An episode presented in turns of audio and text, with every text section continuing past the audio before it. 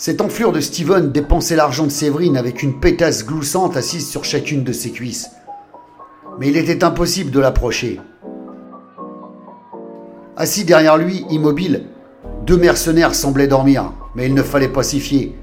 Leurs yeux scannaient le moindre centimètre carré du club et ils étaient prêts à bondir à la moindre alerte. Même si Moulinet et Ravinsky avaient décidé de le choper à l'extérieur du club, les deux gardes du con, qui devaient sûrement être armés comme la Corée du Nord, leur seraient tombés dessus et leur auraient farci les genoux de pruneaux pour leur apprendre à pas emmerder leur employeur. Non, décidément, se dit Moulinet, le bébé se présentait mal. Louise débarquait à leur table pour savoir comment avancer leurs affaires. Après Ravinsky lui ait fait un bref topo de la situation, Louise déposa un papier sur la table et le poussa vers Moulinet qui le déplia pour le lire. Il le refila à Ravinsky. Moulinet dit à Louise qu'il devait passer un coup de fil avant de lui répondre. Il sortit sur le trottoir et il appela Séverine pour lui expliquer qu'ils avaient retrouvé son ravisseur, mais que les choses étaient compliquées et devenaient dangereuses. Il poursuivit en lui expliquant qu'ils avaient peut-être l'opportunité de régler ça rapidement, moyennant une somme conséquente de 100 000 euros. Séverine a demandé son avis à Moulinet. Moulinet a réfléchi longuement en tirant sur sa camelle et a finalement répondu que c'était une occasion en or, car le type qui proposait le deal était un sacrifice de pute aussi fiable que deux et deux font quatre, et que ce n'était pas un rigolo qui faisait des promesses en l'air. Il y eut un long silence avant que Séverine ne lui réponde. Très bien, je paierai, Faites ce qu'il faut pour récupérer mon argent et faire payer ce salopard qui a traumatisé mes enfants. Moulinet a raccroché et puis est retourné à sa table. Il a levé sa coupe de champagne en disant Affaire conclue, notre cliente est d'accord.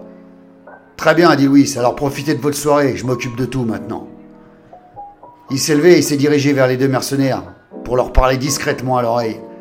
Cinq minutes plus tard, les deux tueurs professionnels se sont levés et ont discrètement quitté le club sans que ce trou du cul de Steven ne s'en rende compte trop occupé à lécher la pomme de ses deux copines au tarif prohibitif. Moulinet et Ravinsky se sont levés et sont allés s'asseoir à la table de Steven.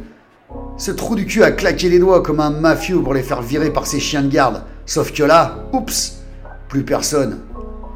Moulinet l'a regardé en souriant et lui a dit Claque encore des doigts pour voir Steven a claqué des doigts et leur a ordonné de se barrer s'il ne voulait pas avoir de gros problèmes.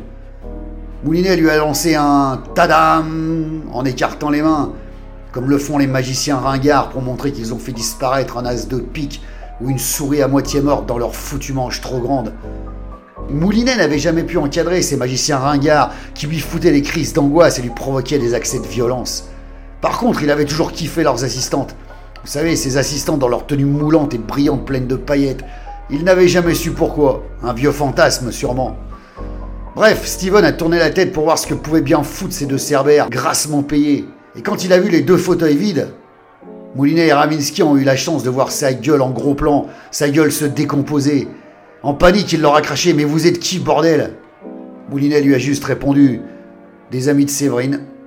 Et Ravinsky a conseillé aux deux poufias de se tirer rapidement. Dis donc, Blondas lui a craché une des call girls.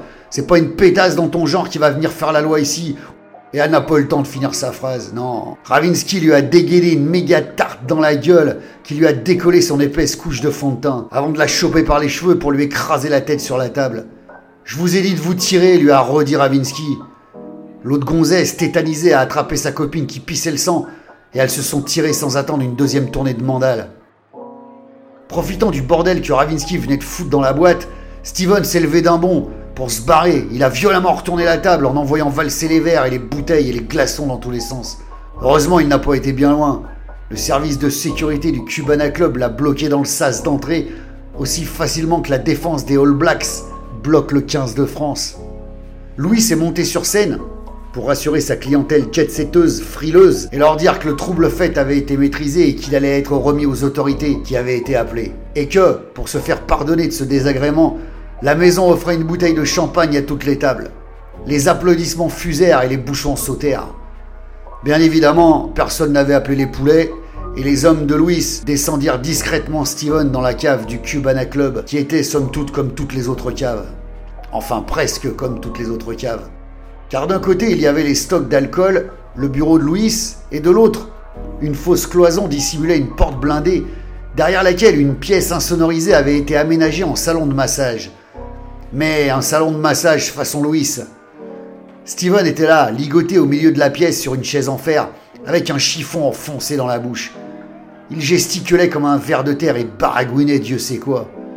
Louis lui a retiré son baillon, mais cet enfoiré les a abreuvés d'insultes.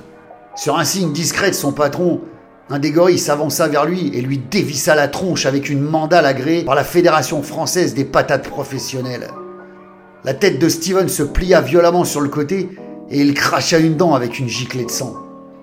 Tu parlais de ma mère lui demanda Louis en lui tirant violemment la tête en arrière par les cheveux.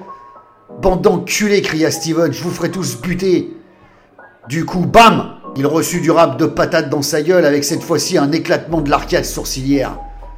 Sa gueule était pleine de sang. Sur quel compte bancaire dois-je faire virer l'argent que cette salope a volé à une femme sans défense en la séquestrant elle et ses gosses? Hurla Louis en filant une gifle supersonique à Steven. Ravinsky lui envoyait une copie du RIB de Séverine sur son téléphone. Nous sommes toujours d'accord sur ma commission demanda Louis. Toujours, lui répondit Moulinet en essuyant du sang qui venait de gicler sur sa joue. Gavé d'adrénaline, Steven se mit à rire comme un foutu possédé en crachant du sang partout autour de lui. Vous pouvez aller tous vous faire enculer, je vous donnerai jamais mon code, dit mon pognon. Louis lui caressa la tête à la façon d'Hannibal Lecter. Il se pencha vers lui et lui dit au creux de l'oreille Crois-moi, mon lapin, dans pas longtemps, tu nous donneras même le groupe sanguin de Jésus et le deuxième prénom de ses apôtres dans l'ordre alphabétique. Fais-moi confiance. Louis se tourna vers Moulinet et Ravinsky en leur souriant comme si tout était normal dans cette pièce. Je crois que vous devriez nous laisser maintenant. Je vous appellerai quand tout sera réglé. Et vous pourrez disposer de cette merde comme vous voudrez. Moulinet et Ravinsky se sont vite barrés quand ils ont vu le gorille ramener une batterie de bagnole avec des pinces crocodiles. Quand ils ont refermé la porte blindée derrière eux, Steven hurlait à la mort.